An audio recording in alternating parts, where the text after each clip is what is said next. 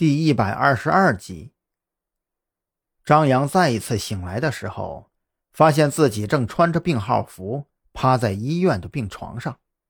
这是一个双人间，不过旁边的病床上显然没有人住进来。房间里空无一人，急于想了解情况的张扬马上就按响了旁边的呼叫器。短短一分钟时间不到，就有一个身材高挑的年轻小护士。急慌慌地跑了进来，一看到张扬正回头看着他，不由得面露喜色，交代张扬不要乱动以后，就忙不迭地又跑了出去。张扬不由得苦笑，他隐约记得这个小护士，他好像见过。上次他带蓝雨桐来检查的时候，那个特别热心的小护士就是他。不一会儿，这个小护士就再次跑了进来。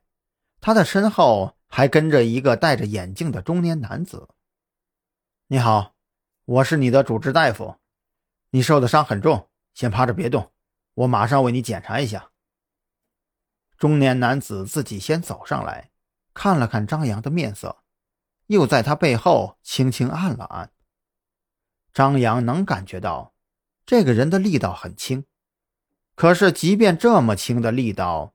也足以让他疼痛难当，疼得他呲牙咧嘴的。背后的伤还没有结疤，你醒的有点早了。那医生半开玩笑的说着：“要是能再多睡一天，可能就不会这么疼了。”我这是躺了啊，我这是趴了多久了？张扬回头看着医生，从你们被抬进医院到现在为止。已经有三十七个小时了吧？医生看了看腕表，确定道：“嗯，三十七个小时零十五分钟。前天晚上我可是被单位一个加急电话从家里的床上拉起来的，记得特别清楚啊。那麻烦您了。”张扬终于想起他最后的那段记忆，连忙问道：“那跟我一起来的还有多少个人啊？”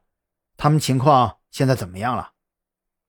你还是先关心一下你自己吧。虽然你受的伤在活着的人里面算是比较重的，但你醒的还比较快。作为一个医生，我劝你最好多趴在这里一天，为了忘却疼痛，吃几片安眠药什么的也不是不可以。如果有需要啊，随时可以找我。对了，嗯，你现在呀还不能移动，生理方面的问题啊。就由小严负责。省省里，张扬瞪大了眼睛。具体问题啊，到时候你叫他就好了。他现在是这个病房的值班护士，只对你负责。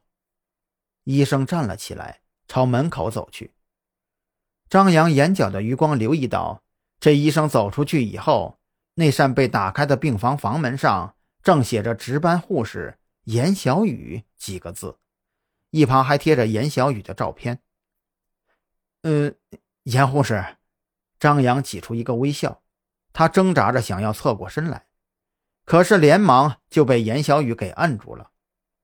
你现在还不能动，稍微一动，背后的伤口都会裂开的。你是想拿什么东西吗？我去帮你拿。呃，不是，我只是……张扬很想说他。想证明自己能够独立移动，但事与愿违啊！他已经留意到自己肩头的纱布上已经开始渗出血印来了。